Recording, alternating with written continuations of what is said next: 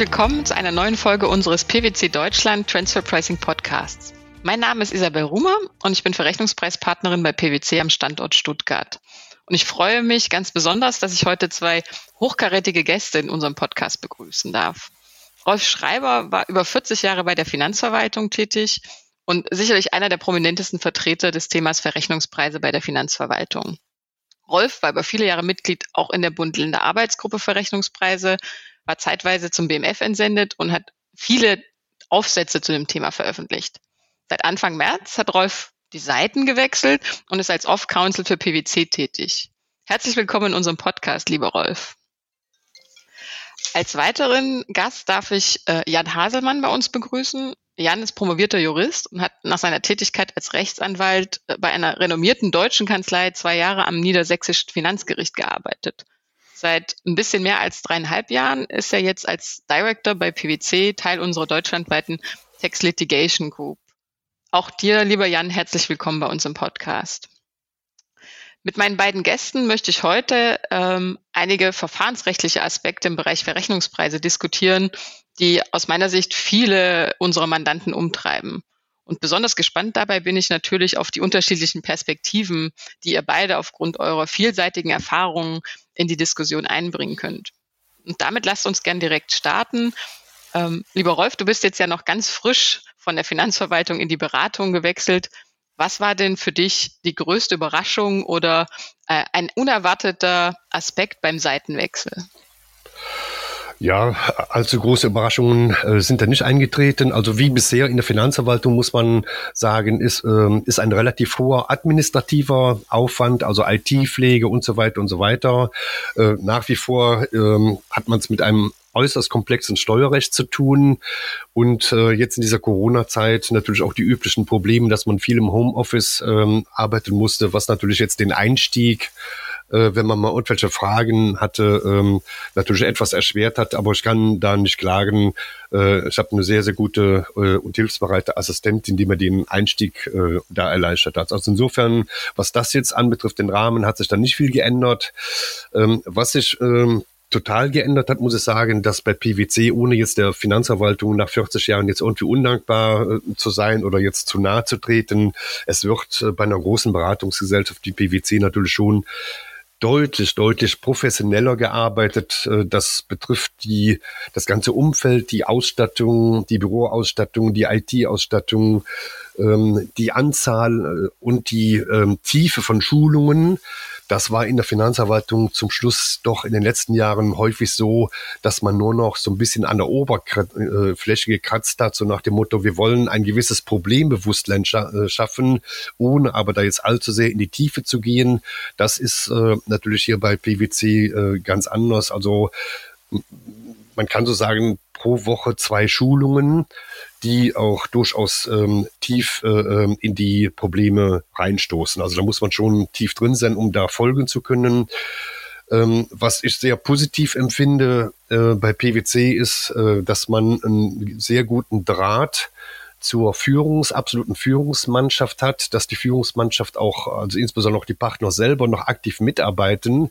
Das war in der Finanzverwaltung ganz am Anfang vor 20, 30 Jahren, als ich als Betriebshilfe angefangen habe, noch so, dass auch die Vorsteher von Dienststellen, also die Dienststellenleiter, noch aktiv äh, mitgeprüft haben.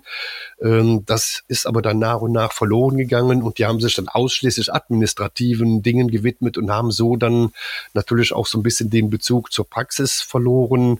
Was ich so, was mich sehr gestört hat in den letzten Jahren, dass eine äh, totale Entfremdung zwischen zwischen arbeitender Basis und den Dienststellenleitungen, insbesondere, da betrifft das noch viel mehr, äh, äh, Oberfinanzdirektion und Finanzministerium eingetreten ist. Und dann natürlich last but not least, also so als letzter Punkt, was sich massiv äh, geändert hat, wenn man als Betriebsrufer äh, eine gute Arbeit gemacht hat und, sagen wir mal, jetzt ein hohes Mehrergebnis erzielt hat, dann hat das letztendlich, wenn man nach Hause gekommen ist oder in Dienststelle gekommen ist, niemanden interessiert.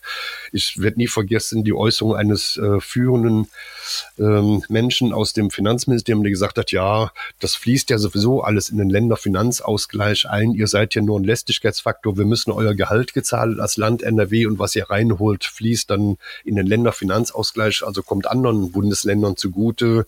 Da war man natürlich schon ein bisschen frustriert äh, und demotiviert. Und das merke ich doch hier bei PwC, dass da eine ganz andere Anerkennung auch da ist. Und äh, es macht äh, auch in meinem hohen Alter von daher äh, noch richtig Spaß, äh, hier noch ähm, äh, weiter auf dem Gebiet tätig zu sein. Vielen Dank für die, für die spannenden ersten Einblicke, äh, Rolf.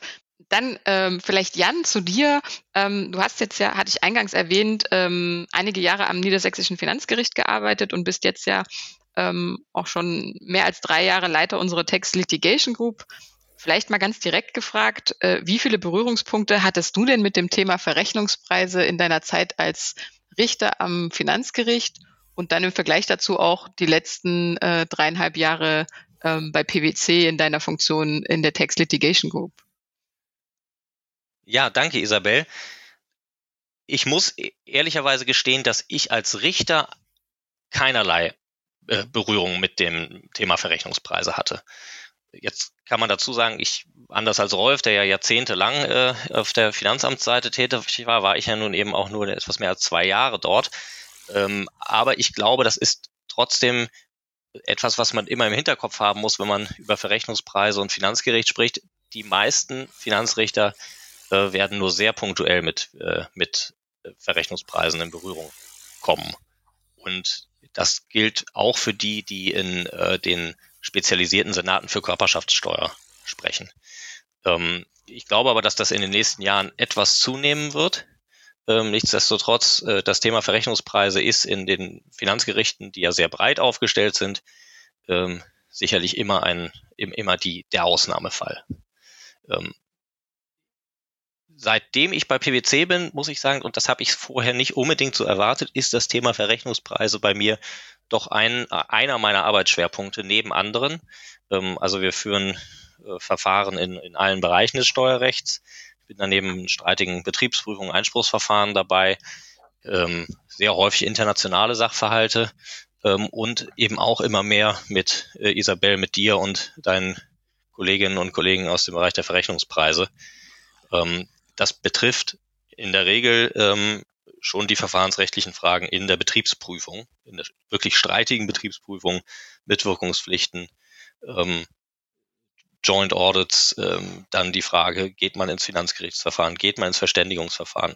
All das sind, ähm, das sind Themen, die einen relativ hohen Stellenwert haben und ich glaube, der wird auch in den nächsten, in den nächsten Jahren noch weiter steigen, weil wir eben sehen, dass wir die, ja, eine, eine zunehmende Streitanfälligkeit bei den Verrechnungspreisen haben.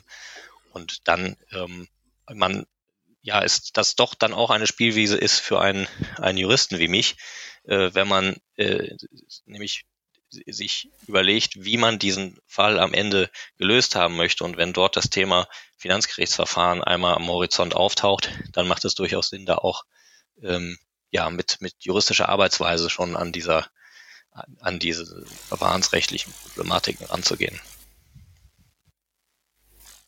Prima, dank, danke für die Einschätzung. Ich glaube, das ist äh, ein ganz wichtiger Punkt, den man im Hinterkopf behalten äh, sollte, gerade ähm, wenn man äh, überlegt, ob ein FG-Verfahren im Bereich Verrechnungspreise ähm, sinnvoll ist, dass man eben auch berücksichtigt, welchen Erfahrungsschatz ähm, Finanzrichter da haben. Aber den Punkt würde ich gern später nochmal aufgreifen. Vielleicht starten wir äh, auch äh, in, im normalen Verfahrensablauf einen ganzen Schritt weiter vorn, nämlich bei der Betriebsprüfung.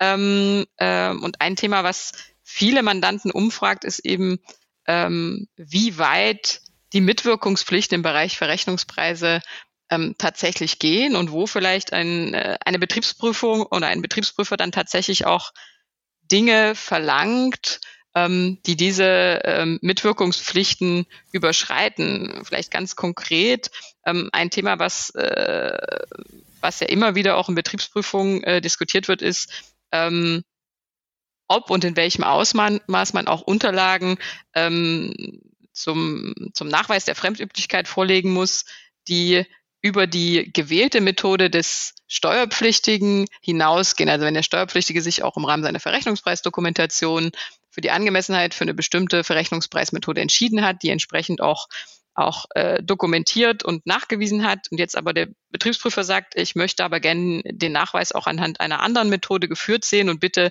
dahingehend um entsprechende Vorlage von zusätzlichen Unterlagen und Ausarbeitungen, muss ich als Steuerpflichtiger dem nachkommen und verletze sonst meine Mitwirkungspflichten? Oder in welchen Fällen ähm, kann ich denn hier auch tatsächlich sagen, nein, meine Pflichten sind mit dem, was ich bisher getan habe, erfüllt.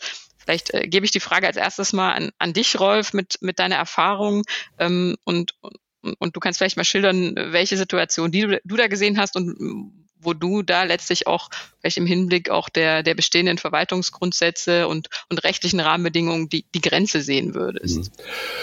Also ähm, die, die verfahrensrechtliche Situation ähm, ist relativ eindeutig und ich kann nur unterstreichen, was der Jan eben vorweggeschickt hat, dass äh, die verfahrensrechtliche Seite äh, in, von enormer Wichtigkeit ist, weil ähm, da letztendlich am Ende des Tages die Beweislast auch von abhängig ist. Aber da kommen wir vielleicht im weiteren Verlauf unseres Podcasts noch dazu. Ähm, was der BFH vor etwa 20 Jahren im sogenannten Armani-Urteil, ähm, äh, einem der bedeutendsten Verrechnungspreisurteile überhaupt, wo er mal auf mehr als zehn Seiten die ganzen verfahrensrechtlichen Aspekte abgeklopft hat, wie Beweislast, äh, wie man mit äh, äh, Bandbreiten umzugehen hat und so weiter und so weiter. Da hat der BFH ganz klar hervorgeheben, was an sich auch im Gesetz drin steht, dass es für grenzüberschreitende Verrechnungspreissachverhalte, und darüber reden wir ja heute, erhöhte Mitwirkungspflichten gibt, weil halt eben die Ermittlungsbefugnisse des Prüfers normalerweise an der Grenze enden. Und deshalb hat der BFH äh, da betont in diesem Urteil, dass der Steuerpflichtige, dass das Unternehmen alle rechtlichen und tatsächlichen, das wird in der Praxis häufig vergessen, auch die tatsächlichen Möglichkeiten ausschöpfen muss, um Sachverhalte aufzuklären. Der BF hat, was die rechtlichen Möglichkeiten anbetrifft, darauf hingewiesen, dass man unterscheiden muss zwischen den rechtlichen Möglichkeiten einer Konzernobergesellschaft, die naturgemäß alle Möglichkeiten hat, auf ihre Tochter- und Enkelgesellschaften einzuwirken. Also eine Muttergesellschaft wird sich kaum darauf berufen, erfolgreich darauf berufen können, dass sie keine rechtlichen Möglichkeiten hat, Unterlagen oder Auskünfte äh, ihrer verbundenen Unternehmen äh, zu beschaffen. Anders, und das hat der BFH in diesem Urteil auch ausdrücklich betont, sieht das bei Konzerntochtergesellschaften aus. Die können naturgemäß ihre Schwester- oder Muttergesellschaften nicht dazu zwingen. Da enden also die äh, gesellschaftsrechtlichen Möglichkeiten mit der Konsequenz, auch das hat der BFH betont und das ist in der Praxis sehr, sehr wichtig, dass dann, wenn eine Tochtergesellschaft vom Betriebshilfe gefragt wird und sie Unterlagen oder Auskünfte nicht erteilen kann, weil sie halt eben keine rechtlichen Möglichkeiten hat, dass das dann keine Verletzung der Mitwirkungspflichten ist und somit auch keine Minderung ähm, des Beweismaßes äh, äh, auslöst. Also dann darf die Finanzverwaltung nicht zu Lasten des Steuerpflichtigen schätzen. Aber was halt eben vielfach vergessen wird in der Praxis, ist, dass es auch tatsächliche Möglichkeiten von Unternehmen gibt, Unterlagen, Auskünfte zu beschaffen. Ich habe das also in 40 Jahren äh, sehr häufig festgestellt, dass ja die meisten Konzerne kein Interesse daran haben, jetzt ewige Kriege und Auseinandersetzungen mit der Finanzverwaltung zu führen, sondern die wollen ihr Geschäft betreiben. Betriebshilfung ist für die ein lästiges Beiwerk. Und von daher habe ich also die Erfahrung gemacht, dass die meisten Muttergesellschaften sehr kooperativ sind und diese äh, Animositäten und Probleme verhindern wollen, also und da also auch freiwillig vieles ähm, herausgeben, wo sie, äh, äh, um halt eben das, das Betriebsführungsklima positiv zu halten. Und von daher äh, habe ich meinen Prüfern also immer auch empfohlen, äh, nachzuprüfen, ob die Tochtergesellschaft auch wirklich bei der Muttergesellschaft mal nachgefragt hat, ob die vielleicht auf freiwilliger Basis bereit ist, Unterlagen, Auskünfte zu erteilen. Und wenn das also nicht der Fall ist, dass man das dann äh, per E-Mail äh, sich dann auch entsprechend nachweisen lässt.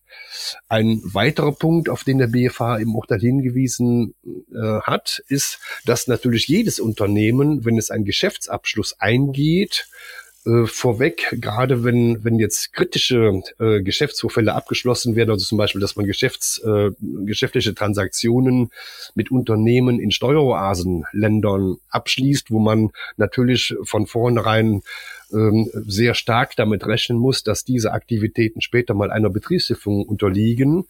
Da hat der BFH darauf hingewiesen, dass es dann auch die Möglichkeit von Unternehmen gibt, auf den Geschäftsabschluss zu verzichten, wenn halt eben das andere Unternehmen keine Bereitschaft zeigt ähm, oder signalisiert, später im Rahmen einer Betriebshilfung äh, auskunftsfreudig und äh, äh, mitwirkungsbereit zu sein. Allerdings hat der BFH gesagt, dass man hier differenzieren muss, wie fremde Dritte in solchen Verfahren, in solchen Situationen verfahren und hat also differenziert zwischen Konzernvertriebsgesellschaften und hat gesagt, also zwischen fremden Dritten wird ähm, selten auf einen, einen Geschäftsabschluss verzichtet.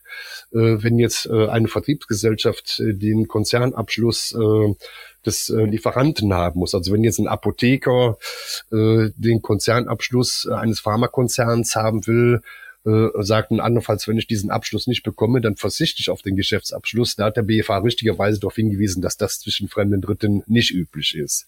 Anders hingegen, wenn es um Kostenumlagen geht, ein Problem, was wir tausendfach jeden Tag in der Betriebshilfung haben, dass eine Konzerntochtergesellschaft eine Rechnung bekommt, aber eine Kostenumlage wo dann einfach nur drin steht, äh, für die äh, Erstell Erstellung bestimmter Dienstleistungen und die Mitwirkung von bestimmten Leuten berechnen wir hier mit einem Betrag von 200.000, bitte überweise innerhalb von 14 Tagen.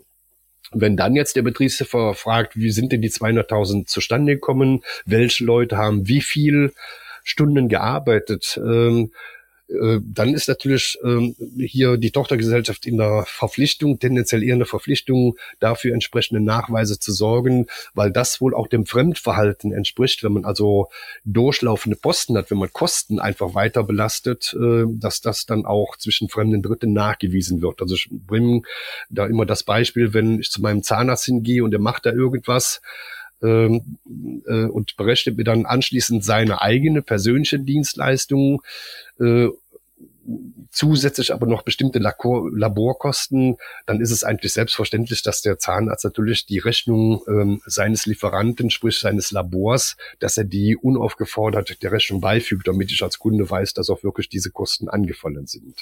Das, denke ich mal, umschreibt so ein bisschen den Rahmen, wie hier die Mitwirkungspflichten ähm, äh, ausgestaltet sind. Danke dir, Rolf. Äh, vielleicht Jan, äh, nochmal konkret auch, auch an dich die Frage, wenn, wenn ich jetzt aber eben als, als Steuerpflichtige der Meinung bin, ich habe meine Mitwirkungspflichten erfüllt, weil ich für die von mich gewählte Methode eine vollständige und verwertbare Dokumentation vorgelegt habe. Der Betriebsprüfer jetzt aber der Meinung ist, ähm, er, er hätte gern noch eine zusätzliche Methode, mit der die Fremdüblichkeit nachgewiesen wird. Muss ich dem nachkommen? Um zu vermeiden, dass mir vorgehalten wird, ich hätte die Mitwirkungspflichten nicht erfüllt? Im Grundsatz gilt natürlich, äh, dass der Steuerpflichtige eine äh, Methode anwendet, ähm, um den, den Verrechnungspreis äh, zu bestimmen und äh, zu dokumentieren. Und wenn die, ähm, wenn die Finanzverwaltung nun meint, sie muss das an einer anderen Methode äh, verproben, dann äh, ist es letztlich nicht Aufgabe des Steuerpflichtigen, dafür zu sorgen, dass sämtliche dafür erforderlichen ähm, Unterlagen und Informationen herbeigeschafft werden. Was er aber natürlich muss, und das ist auch das, was, was Rolf schon angesprochen hat, das, was dem Steuerpflichtigen tatsächlich vorliegt, das hat er, äh, hat er vorzulegen. Das dürfte klar sein. Ähm, also der, der, Interess der interessante Fall ist da häufig auch äh, die, die Verprobung nach Cost Plus. Das ist der typische Fall, wo Informationen fehlen, gerade beim Inbound-Fall. Ähm, wir haben eine, wenn wir eine, äh, die deutsche Tochter eines äh, ausländischen Konzerns nehmen und ein, wir haben einen Verrechnungspreis, der nach irgendeiner Methode ähm, bestimmt wurde, aber eben nicht nach Cost Plus, dann fehlt in der Regel die Kostenbasis. Und dann sind wir in diesen Inbound-Fällen sind wir sehr regelmäßig ähm, an der an der Stelle, wo man sich fragt, wie kommt jetzt die Tochter, bei der diese Informationen angefragt werden, an die, ähm, an die Kostenbasis äh, und ja, muss sie sich überhaupt bemühen, daran zu kommen. Und die erste Frage wäre, muss sie jetzt bei der Mutter nachfragen? Äh, wenn ich, wie ich Rolf verstehen würde, würde er sagen, ja, das ist, äh, das ist schon Pflicht. Ich würde rein pragmatisch so immer sagen, man sollte zumindest mal eine E-Mail schicken und sich eine klare Antwort von der Mutter abholen, äh, dass man diese Informationen jetzt nicht bekommt. Ja, und das muss man nun aus, kann ich auch aus der Praxis, ist da auch meine Beobachtung, ähm, das muss nicht irgendeine vorgeschobene E-Mail sein, sondern es ist eben häufig tatsächlich so, dass die Muttergesellschaft auch sagt, diese Informationen gibt es jetzt nicht. Und dann gibt es auch keine Verpflichtung des, der, der, der in Deutschland, äh, der deutschen Tochtergesellschaft, da jetzt noch lange nachzubohren.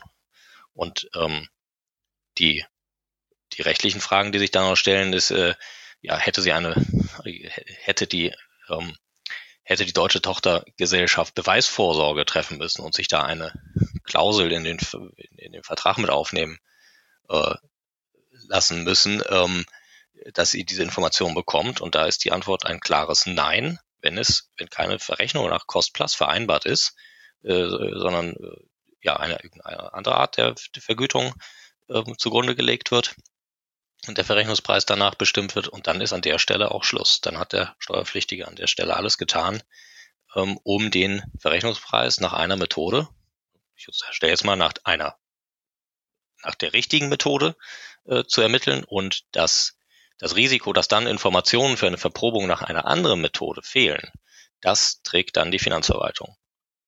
Das ist übrigens ähm, häufig in der Diskussion mit Betriebsprüfern ein Problem, dass in den Verwaltungsgrundsätzen Verfahren äh, das, ich ja, würde fast vermuten, bewusst relativ offen formuliert ist. Und diese, Besch diese Beschränkungen bei, der, bei den Mitwirkungspflichten in dem Bereich dort äh, nicht besonders deutlich aufgenommen sind.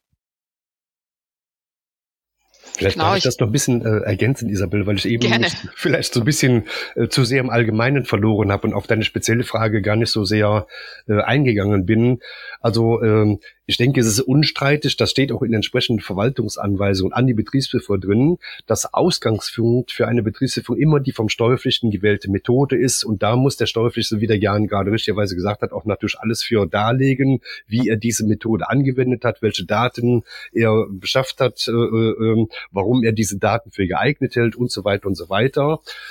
Ähm, aber die Rechtsprechung hat auch, und das zum Schluss jetzt auch nochmal in, in den letzten Urteilen aus 2021 zu Konzerndarlehen, auch nochmal deutlich andererseits herausgestellt, dass es am Ende des Tages aber die Aufgabe des Betriebsschifers, beziehungsweise dann, wenn es äh, zum Streit kommt, äh, am Ende des Tages dann des Richters ist, die geeignetste, im Einzelfall geeignetste Methode zu bestimmen.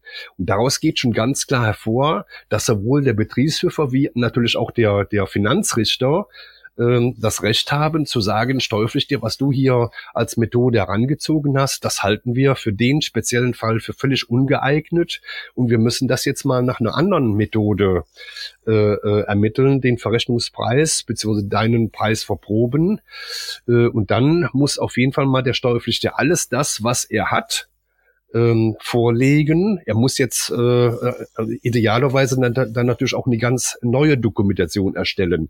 Anders, wenn ähm, der Betrieb, das muss man glaube ich von dem Fall unterscheiden, wenn der Steuerpflichtige eine Methode gewählt hat, die der Betriebshofer für angemessen und sachgerecht hält und er die jetzt nur noch mal verproben will, dann muss der Steuerpflichtige selbstverständlich keine neue Verrechnungspreisdokumentation erstellen, sondern muss lediglich das, wie der Jan das auch gesagt hat, was er jetzt zufälligerweise an Daten hat, das äh, muss er ähm, äh, herausgeben, damit dem Betriebshof eine Verprobung ermöglicht ist. Aber wichtig ist, diese Verprobung muss am Ende des Tages der Betriebshof selber durchführen. Und wenn er dann abweichen will vom Ergebnis, muss er auch nachweisen, ähm, dass äh, das, was er jetzt da ähm, ermittelt hat als Verrechnungspreis, dass das tatsächlich äh, der geeignetste Preis ist.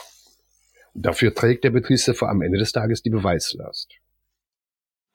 Danke dir nochmal, äh, Rolf, für die Klarstellung. Und ich glaube, da, da schließt sich vielleicht auch äh, direkt ein anderes Thema an, was, äh, was wir in der Praxis doch häufiger sehen, und zwar ähm, der Fall, in dem sich ähm, jetzt ein Betriebsprüfer zum Beispiel auch äh, in, in seinen Feststellungen oder, oder Prüfernotizen zum Beispiel auf eigene Erfahrungswerte bezieht. Also was, was man dann schon des häufigeren lesen kann, ist so eine Aussage wie aufgrund äh, von Erfahrungswerten und, oder Industrie ähm, Durchschnitten lege ich die typische Nettorendite für ein Vertriebsunternehmen in, in der hier relevanten äh, Industrie auf drei Prozent äh, EBIT-Marge fest. Und das ist dann ja äh, letztlich für den Steuerpflichtigen auch, ähm, auch eine Aussage, die er so nicht äh, validieren oder nachvollziehen kann.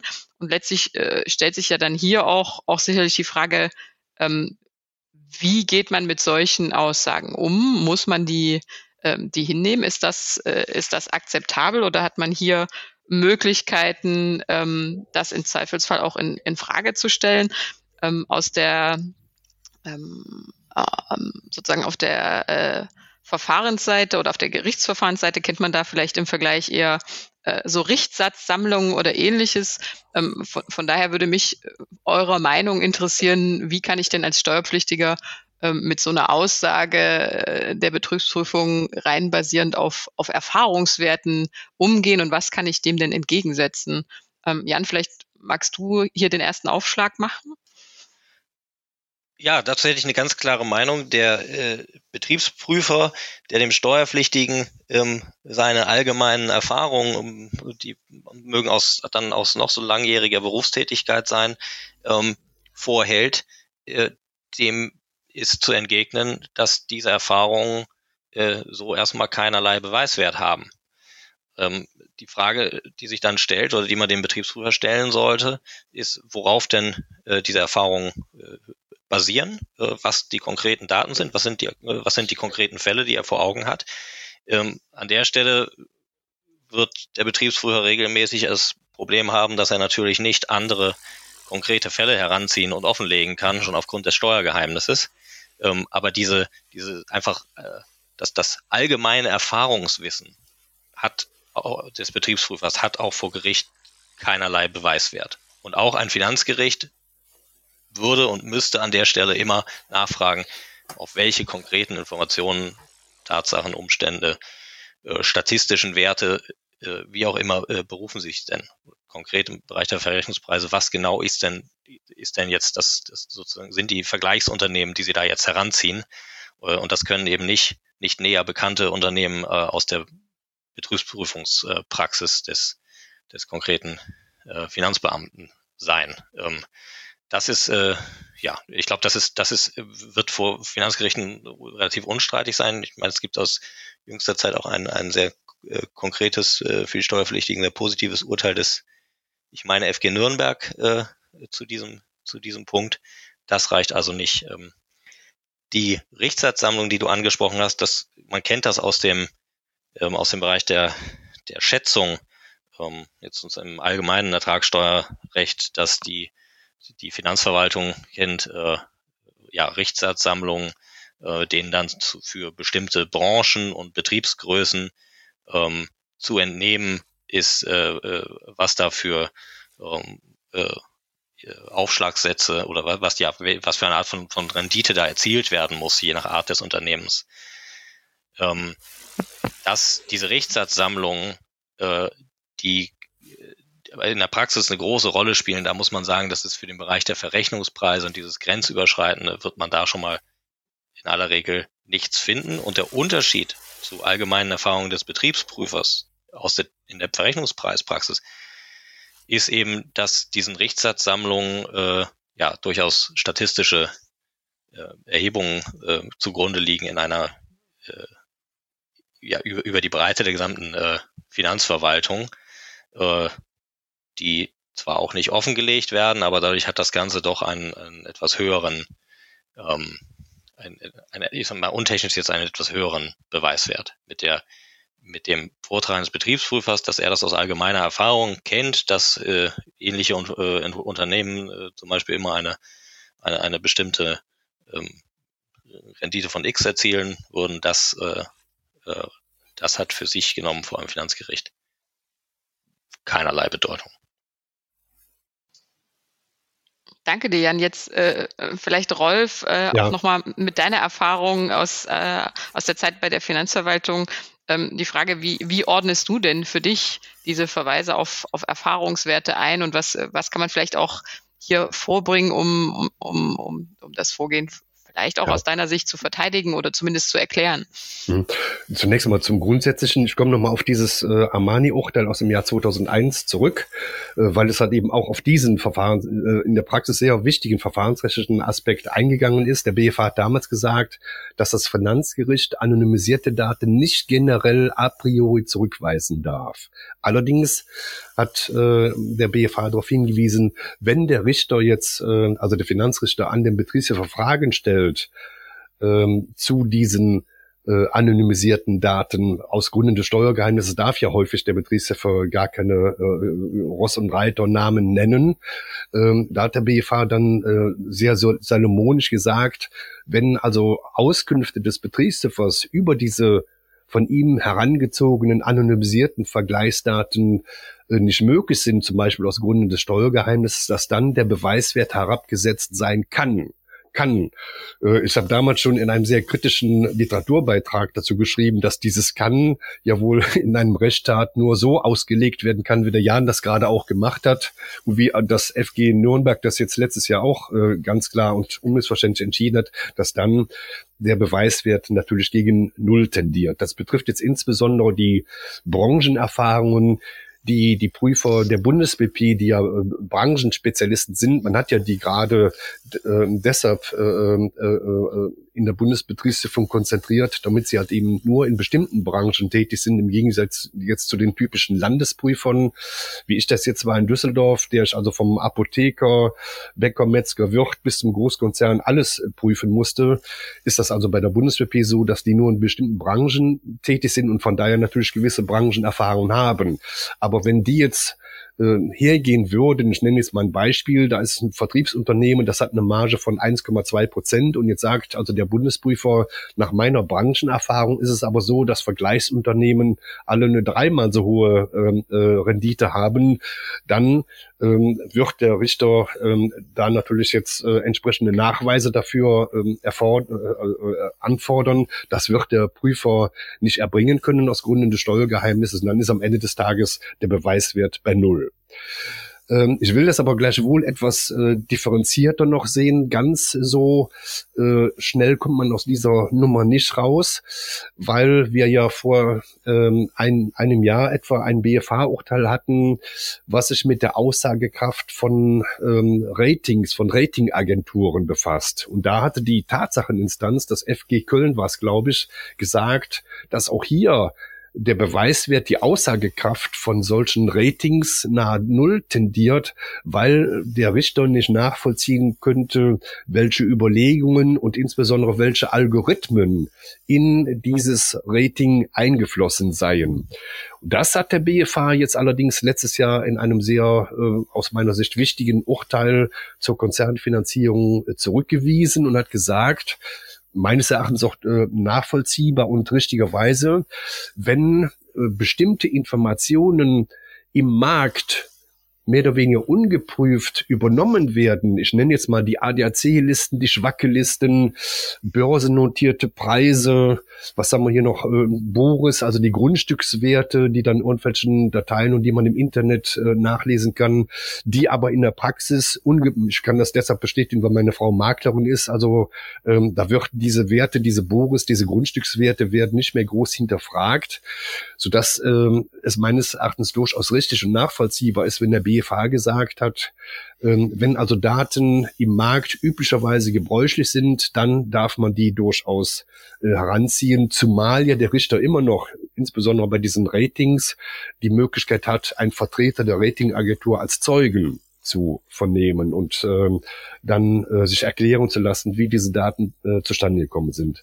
Ein weiterer Aspekt ist, wir müssen differenzieren zwischen normalen Betriebsprüfungen, also normalen Steuerfestsetzungen, wo der Steuerpflichtige seine Mitwirkungspflichten erfüllt hat, wo demzufolge eine Änderung des Steuerbescheids nur dann erfolgen kann, ähm, wenn die Finanzverwaltung einen Beweis dafür erbringen kann, dass es also falsch ist und dass sie hier das höchste Beweismaß, nämlich die, äh, das höchste, mit dem höchsten Grad der Wahrscheinlichkeit nachweisen kann, dass das, was der Steuerpflichtige gemacht hat, falsch ist und das, was die äh, Finanzverwaltung schätzen will, besser ist. Davon differenzieren muss man aber die Fälle, wo der Steuerpflichtige seine Mitwirkungspflichten erfüllt hat und da ist das Beweismaß naturgemäß her, äh, herabgesetzt, ähm, gemäß 162 Absatz 2 der Abgabenordnung. Da steht also ausdrücklich drin, wenn der Steuerpflichtige seine Mitwirkungspflichten verletzt hat, dann soll er nicht noch belohnt werden, indem jetzt auf die Besteuerung verzichtet wird oder jetzt blind seinen Angaben gefolgt wird, sondern dann darf äh, zum Nachteil des Steuerpflichtigen eine Bandbreite ausgeschöpft werden. Das heißt, am Ende des Tages ein gewisser Sicherheitszuschlag drauf berechnet werden. Allerdings ähm, ähm, muss man hier auch beachten, dass keine Strafschätzungen oder keine bewussten Mondschätzungen durchgeführt werden dürfen, sondern der Strafzuschlag dient lediglich dazu, das Beweismaß äh, äh, zu erhöhen weil man davon ausgeht, wenn ein Steuerpflichtiger seine Mitwirkungspflichten verletzt, dann hat er halt eben am Ende des Tages wahrscheinlich auch irgendwo was ähm, zu verbergen und dann wollen wir das nicht noch belohnen, sondern dann wollen wir das durch einen gewissen Sicherheitszuschlag ähm, dann beseitigen. Und im Rahmen solcher Schätzungen so kenne ich jedenfalls die Rechtsprechung bisher. Da dürfen durchaus äh, die Branchen äh, Richtsatzsammlungen äh, oder halt, halt eben Branchendurchschnittswerte äh, herangezogen werden. So würde ich die Frage beantworten. Vielen Dank, Rolf, für, für die Ausführungen und, und, und auch nochmal für die Darlegung, ähm, wie denn grundsätzlich auch ähm, im Rahmen einer Schätzung zum Beispiel ähm, bestimmte Erfahrung, bestimmte Richtsätze oder ähm, tatsächlich Industriewerte oder ähnliches zugrunde gelegt werden können. Leider ist es auch aus meiner praktischen Erfahrung dann, dann in den Betriebsprüfungen doch häufiger so, dass man sich auf diese ähm, allgemeinen pauschalen Erfahrungswerte ähm, bezieht, die dann, wenn ich euch beiden so folge, doch eher eine ähm, Beweiskraft äh, oder einen Beweiswert gleich, gleich null haben. Wenn wir uns dann also auch in, in so einer eher äh, für den Steuerpflichtigen unschönen Situation finden und man dann mit Blick auf, auf den Abschluss der Betriebsprüfung ähm, eben schaut, kann man sich dennoch einigen oder ähm, muss man vielleicht andere Schritte in Erwägung ziehen. Ähm, stellt sich auch die Frage, hat man dann äh, im weiteren Verfahren bessere Karten, mit solchen Themen umzugehen und damit vielleicht auch, auch zum Abschluss unseres Podcasts nochmal zu dir, Jan. Ähm, welche Möglichkeiten hätte man dann eben solche Sachen im Rahmen weiterer Verfahrensschritte ähm, dann an anderer Stelle nochmals äh, zu klären oder zu adressieren? Ja, gerade wenn es um den, äh, um die, die Fragen der, ähm, des Nachweises geht und der Mitwirkungspflichten, ähm, dann ist natürlich eine Möglichkeit, äh, die man hat, das vor dem, vor dem Finanzgericht noch einmal aufzuwerfen. Ähm, die Alternative ähm, ist das, ist das äh, MAP, also das Verständigungs- oder Schiedsverfahren nach, nach DBA oder EU-Schiedskonvention, das ja im Bereich der Verrechnungspreise häufig äh, ja immer noch eine, ein, eine sehr gute Wahl ist und auch in vielen Fällen äh, auch, ja, würde, würde ich auch sagen, die bessere Wahl als ein Finanzgerichtsverfahren. Nochmal, in vielen Fällen, nicht in allen Fällen. Und gerade die Fälle, in denen man tatsächlich ähm, darlegen kann, dass Mitwirkungspflichten vollständig erfüllt sind, dass die BP sich ähm, auf Informationen stützt, möglicherweise, die vor einem Gericht keinen Beweiswert hätten. Also gerade der Prüfer der sich leiten lässt von seinen allgemeinen Erfahrungen. Ähm, und vielleicht auch, in der Regel ist es ja dann auch nicht so, dass einem anonymisierte Daten vorgelegt werden aus anderen Betriebsprüfungen, sondern es ja, wird eher mit einem allgemeinen, ähm, allgemeinen Gefühl des Prüfers hantiert. Und auch, auch die Richtsatzsammlungen ähm, werden da auch, auch nicht eingeführt, sondern es ist dann häufig ja eher so, so habe ich es äh, kürzlich erst wieder erlebt, äh, die Darstellung des, der, der Betriebsprüfung, dass man gerade in einem ähnlichen Fall äh, hier ganz andere Zahlen gesehen hätte. So, und wenn man, wenn man in solcher einer Situation äh, zu der Beurteilung kommt, dass man hier alle Mitwirkungspflichten erfüllt hat und gute Ansätze hat, die ähm, vom von dem ja äh, Nachweis verpflichteten äh, Finanzamt vorgelegten ähm, äh, Beweise oder ich sag mal Informationen, ähm, die widerlegen zu können, dann ist das ein guter Fall für ein Finanzgericht. Denn dort werden die Richter sich genau diese Fragen noch einmal äh, detailliert ansehen. Anders als in einem Verständigungsverfahren. Und äh, genau, das zeigt zum Beispiel dieses FG Nürnberg-Urteil und das zeigt auch die, die Rechtsprechung des BFH, ähm, gerade aus dem letzten Jahr, die, äh, die Rolf auch angesprochen hat, ähm, zum Beispiel eben auch zu den, ähm, äh, zu den Ratings. Ähm, das sind Fragen, mit denen man auch in einem Verrechnungspreisfall vor dem Finanzgericht eine gute Chance hat, ähm, zum Erfolg zu kommen. Und dabei vielleicht auch das noch als Hinweis mal, Erfolg muss dann nicht unbedingt bedeuten, dass man äh, in vollem Umfang dort Recht bekommt als Steuerpflichtiger, sondern Erfolg kann auch heißen, dass man dort vielleicht in einem Erörterungstermin nochmal zu einer sehr viel günstigeren Einigung kommt, als man sie in der, äh, als sie in der BP auf dem Tisch lag oder ja, vielleicht auch eine Einigung erzielt, die in, in der BP gescheitert ist und dann doch gelingt, weil ein Richter mit am Tisch sitzt. Vielen Dank, Jan. Ich glaube, damit hast du einen, einen ganz wichtigen Themenkomplex angesprochen, der, der auch viele Mandanten umtreibt, gerade ähm, in einer Situation, wo, wo die Betriebsprüfung vielleicht schon etwas festgefahren ist und äh, sich abzeichnet, dass man äh, im aktuellen Zeitpunkt auch, auch unter den Beteiligten keine Einigung erzielen kann. Ich denke, das ist ein, ein Themenkomplex, den wir sehr gut weiter diskutieren könnten. Und ich glaube, da ist es auch wichtig, nochmal zu beleuchten, welche Möglichkeiten haben wir denn innerhalb der BP vielleicht doch noch eine Einigung zu erzielen oder eben auch abzuwägen, was ist denn nach, nach Abschluss der Betriebsprüfung und der dann tatsächlich äh, vermutlich eingetretenen Doppelbesteuerung ähm, der, der Königsweg, mag es das FG-Verfahren sein oder ein Verständigungsverfahren.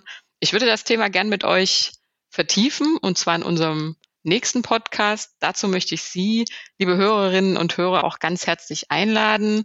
Ähm, bleiben Sie uns gewogen, folgen Sie uns äh, auf den entsprechenden Plattformen. Ähm, bis zum nächsten Mal. Auf Wiederhören.